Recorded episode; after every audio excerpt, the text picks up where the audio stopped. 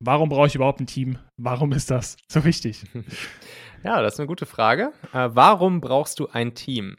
Naja, wie du, wie du, wie du weißt, vielleicht, wenn du, wenn du auch schon mal ein Projekt gestartet hast, wenn du Unternehmer bist, wenn du selbstständig bist, ähm, irgendwann kommst du an deine Grenzen. Ne? Und ähm, dann gibt es verschiedene Möglichkeiten. Entweder du versuchst, ähm, die Dienstleistung oder das Produkt, welches du äh, anbietest oder produzierst, ähm, versuchst du so zu bauen, dass immer weniger deiner eigenen Arbeitszeit notwendig ist, zum Beispiel durch Standardisierung, Automatisierung, ähm, Skalierbarkeit, die du hereinbringst.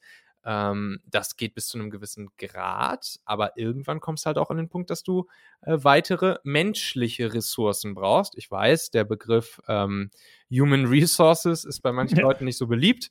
Ähm, wurde sogar mal irgendwie zum Unwort des Jahres, glaube ich, irgendwann gewählt finde ich persönlich Blödsinn, weil äh, ja, Humanressourcen sind, sind finde ich, eine, eine Ehre für uns als Menschen. Es gibt halt bestimmte Dinge, die nur Menschen erledigen können und die vielleicht Computer oder Technologien oder Systeme noch nicht erledigen können. Ähm, und genau dafür brauche ich dann Mitarbeiter, die mir dabei helfen. Da brauche ich mein Team, die mir dabei helfen ähm, meine Vision, meine Mission von dem, was ich ähm, für meine Zielgruppe, für meine Kunden tun möchte, ähm, auch in noch größerer Form auf die Straße zu bringen. Und dann brauche ich ein Team. Ja, du hast schon gut gesagt, einige Prozesse, ich kann so viel automatisieren, Prozesse erstellen, standardisieren im Bereich, ich sag mal, zum Beispiel Kontakte ähm, oder Kundenkontakt, also Kundenkontakt generell, Support, all das wird nie oder denke ich zumindest, wird nie durch einen Mensch ersetzt werden. Vielleicht ist es in 100 Jahren anders, vielleicht sind da äh, AI so gut, aber ich glaube, ähm, das dauert noch lange, aber ich kann es mir noch gar nicht vorstellen, ob sich da in der Zukunft was ändert. Mhm. Sonst, ähm, ich sag mal so, du kannst dir die, deine Produktivität so steigern, wie du willst. Ein zweiter Mensch ist vermutlich effektiver, wenn du, zu, wenn du zu zwei, zu dritt oder zu zehn arbeitest, als wenn du alleine super produktiv arbeitest. Ja, genau. Kommt natürlich immer darauf an, worum es geht. Und ne? es gibt natürlich viele Sachen, Klar. die lassen sich schön automatisieren und standardisieren. Äh, ich bin da auch großer Fan von. Also ich ähm, auch. Ich, äh, ich, ich würde immer, ne, und das ist eigentlich äh, schon verrückt, dass ich sowas sage, als jemand, der, der Unternehmern, Führungsgründern äh, dabei, Führungskräften und Gründern dabei hilft, äh, gute Leute an ihre Seite zu holen. Ich bin jemand, der würde immer erstmal schauen, okay, wo kann ich noch weiter standardisieren, automatisieren äh, und mein Service, mein Produkt skalierbarer machen. Ähm, aber wie du schon sagst, an der einen oder anderen Stelle kommst du dann eben an den Punkt, wo es menschliche Ressourcen braucht. Ja. Ja. Humankapital oder wie auch immer man es da nennen will. Ich finde den Begriff auch nicht so schlimm. Mhm. Ähm, ich habe von einem Google-Manager mal den Spruch gehört, dass er, oder einfach nur generell gehört, dass er 80% seiner Zeit in den Bereich ja, HR oder wie auch immer man es da nennen will, mhm. geht, also mit äh, neuen Mitarbeitern. Mhm. Ähm, wie viel Prozent investierst du in den Bereich? ja, genau. Also das war einer der Google-Gründer, äh, der hat mal gesagt, äh, dass er 80 Prozent seiner Zeit mit People-Themen verbringt. Und ja, genau. äh, das war auch genau der, äh, ja, genau der ausschlaggebende Punkt eigentlich, warum ich irgendwann mit diesem ganzen Talente-Thema anfing. Also ich bin halt jemand, der, der hat äh, keine Ahnung von HR. Ich bin kein gelernter Personaler oder sowas, sondern ich bin einfach nur Gründer, Unternehmer, der immer irgendwann seine eigenen Startups gegründet hat und Teams geführt hat. Und ich habe dann irgendwann gemerkt, ja, als Gründer sowie auch als Führungskraft bist du hauptsächlich damit ähm, beschäftigt, erstens gute Leute für dein Team überhaupt erstmal zu finden, sie für dein Team zu begeistern, sie für dein Team zu gewinnen und dann, wenn du das geschafft hast, dann mit den Leuten gemeinsam großartige Sachen zu erschaffen und dann eben auch die Leute lange bei dir zu binden und äh, sie eben nicht wieder an, den, an die Konkurrenz oder den nächsten Headhunter oder sonst wen zu verlieren. So, und dementsprechend würde ich sagen, als, als Führungskraft, als Leader, als Gründer, als Unternehmer, pff, war ich wahrscheinlich noch sogar viel mehr als die 80 Prozent, die der Google-Gründer genannt hat, mit People-Themen beschäftigt. Ähm, und ähm, ja, und das ist auch bis heute so. Ne? Also wir sind jetzt im, in unserem Talente-Team, was jetzt natürlich wieder deutlich kleiner ist, und auch im Talent-Magnet-Team sind wir jetzt aktuell äh, vier Leute. Und hm. ähm, ich würde sagen, dieses, dieses Ratio von ungefähr 80 Prozent macht, äh, das, das trifft schon ziemlich genau zu. Hm? Okay. Ähm, jetzt hast du einen Punkt schon angesprochen, da muss ich direkt schon dazu fragen, ja, wie bin ich denn jetzt überhaupt Mitarbeiter? Was ist da der Top-Hack? Wie ich, wie ich Mitarbeiter binde? Genau, binde, ja. Mhm. Ja, also was, äh, was wichtig ist, ist, dass die Mitarbeiter wissen, ähm, warum sie bei dir sind. Ne? Also ähm, Mitarbeiter sind grundsätzlich erstmal motiviert. Mitarbeiter haben grundsätzlich erstmal Bock, äh, wenn sie bei dir anfangen, mit dir großartige Dinge zu erschaffen. So, und dann ist es eigentlich als als Führungskraft deine Aufgabe, jeden Tag dafür zu sorgen, dass die Leute nicht demotiviert werden, weil was mhm. dann ja passiert, ist, ähm, sind enttäuschte Erwartungen. Es gibt eigentlich nichts Schlimmeres bei uns, bei uns als Menschen, äh, was sich im Kopf abspielen kann, als enttäuschte Erwartungen. Also wenn wir mit etwas rechnen, ähm, und etwas Positivem rechnen im Optimalfall und dann aber dieses Positive nicht eintritt. Das sorgt bei uns für negative Emotionen, sei es Trauer, sei es Wut, sei es Enttäuschung. Und genau durch solche negativen Emotionen ähm, fangen natürlich Menschen dann auch darüber nachzudenken, äh, an nachzudenken, ob das, was sie hier jeden Tag tun, überhaupt noch das Richtige ist. Und mhm. ähm, ja, das spielt natürlich dann auch direkt auf das Thema Bindung ein. Also ähm, wenn ich es schaffe, dass ähm, meine Mitarbeiter jeden Tag wissen, warum sie das, was sie tun, tun und auch wissen, wie es sie auch persönlich weiterbringt, sei es dadurch, dass sie natürlich entweder einfach einen monetären Anreiz haben, aber äh, auch noch natürlich fast sogar noch viel wichtiger, dass sie sich persönlich als als Mensch, als Persönlichkeit, als Charakter weiterentwickeln, dass sie ihre Skills weiterentwickeln können, ähm, oder im großen Konzern spielt auch sowas wie die Karriereaussichten und die Weiterentwicklung, was die Karriere an, angeht, auch immer eine große Rolle.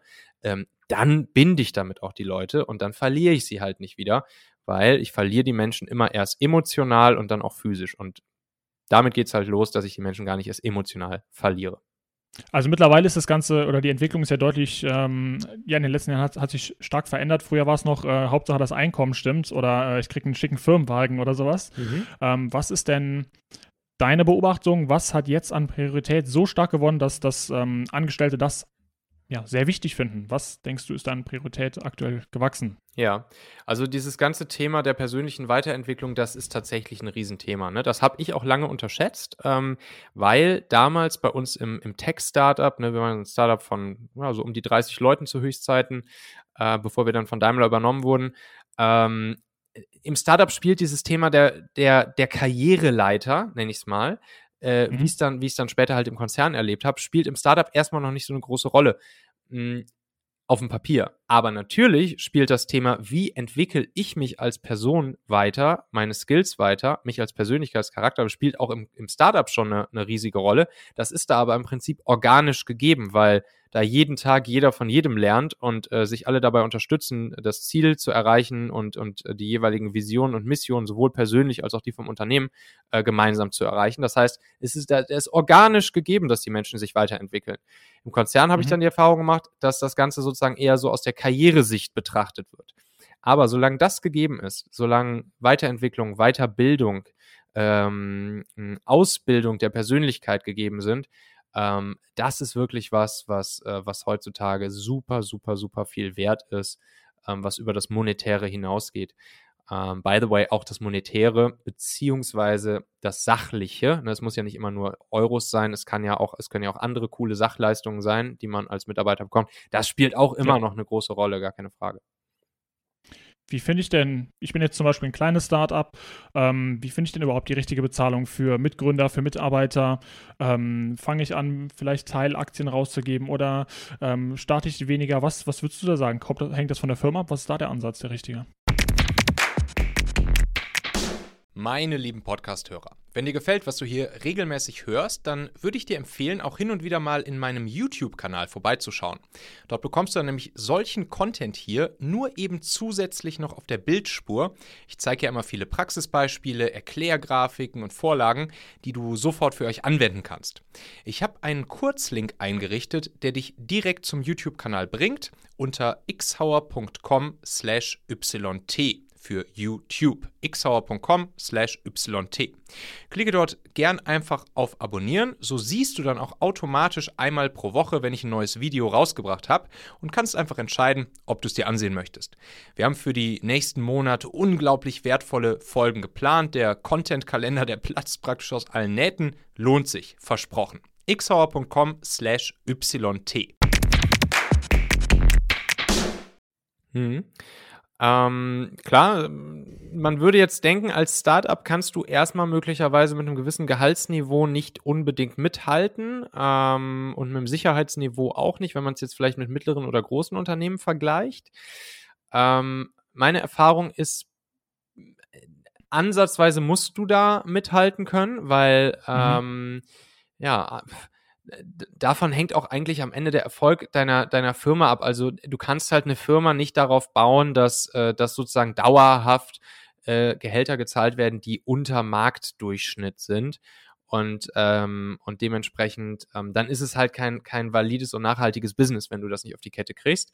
Ähm, klar, ich verstehe aber auch, gerade am Anfang äh, gibt's halt nun mal noch nicht so viele Ressourcen oder du hast vielleicht Investoren mit an Bord, die, die, die dir auch äh, ganz schön reinreden, was die Bezahlung der Mitarbeiter angeht.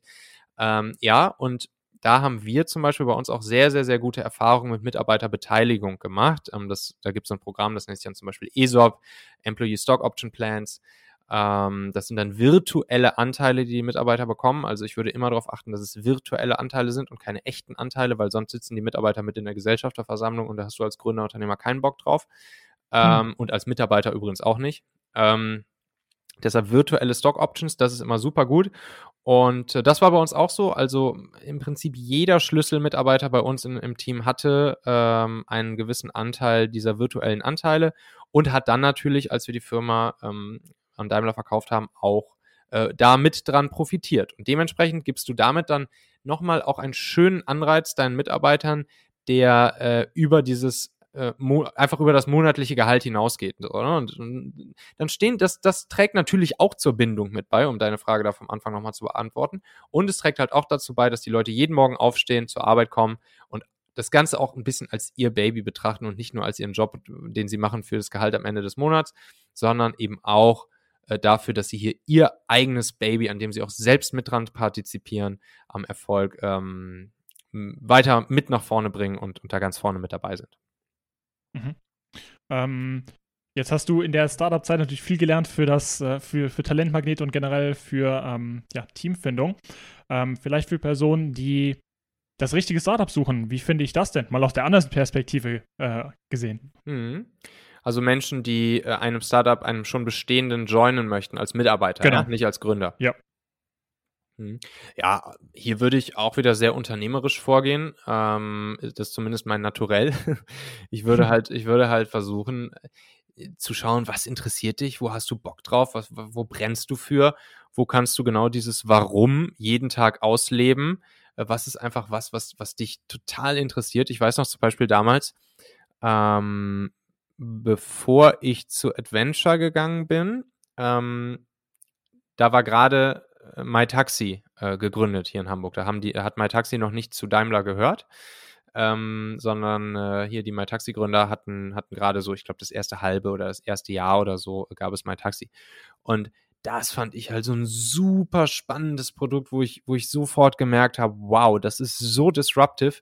Die die, die, die, äh, die disruptieren hier den alten, äh, verstaubten ähm, Taximarkt mit neuen geilen Technologien, äh, wo aktuell irgendwelche komischen Taxizentralen krasses Monopol haben und sich dumm und dämlich verdienen. Ähm, das ist einfach ein grandioses Produkt und da habe ich halt Bock, bei so einer Revolution mit dabei zu sein. Und ähm, ja, da habe ich dann auch ähm, sozusagen mich da vorgestellt und ich hatte auch eine Zusage. Ich habe dann bin dann aus verschiedenen Gründen doch nicht dahin gegangen. Aber das war zum Beispiel so ein Beispiel, ähm, wo, äh, wo ich damals als Mitarbeiter super, super gerne dabei gewesen wäre, einfach weil ich Bock auf diese Mission habe und jeden Tag gewusst hätte, was ist das Warum, äh, was ist meine Mission, meine persönliche und auch die Mission dieser Firma, äh, was ich eben damit in der Welt verändern kann. Und äh, genau so würde ich das heute auch machen. Äh, das, was, was mich interessiert, äh, daran eben mitzuarbeiten, weil dann macht es auch doppelt und dreifach so viel Spaß. Und da sind wir auch schon wieder am Ende dieser Folge hier. Denkt doch mal kurz drüber nach. Für wen könnte diese Folge oder der Machen-Podcast allgemein auch wertvoll, hilfreich oder spannend sein? Erzähl dieser Person gerne mal davon. Du kannst einfach den Link machen.fm slash podcast zum Beispiel per WhatsApp an sie senden oder diese Folge hier direkt aus deiner Podcast-App an sie teilen. Wir hören uns auf jeden Fall in der nächsten Folge wieder, vielleicht ja schon morgen. Bis dahin, dein Michael. Bye.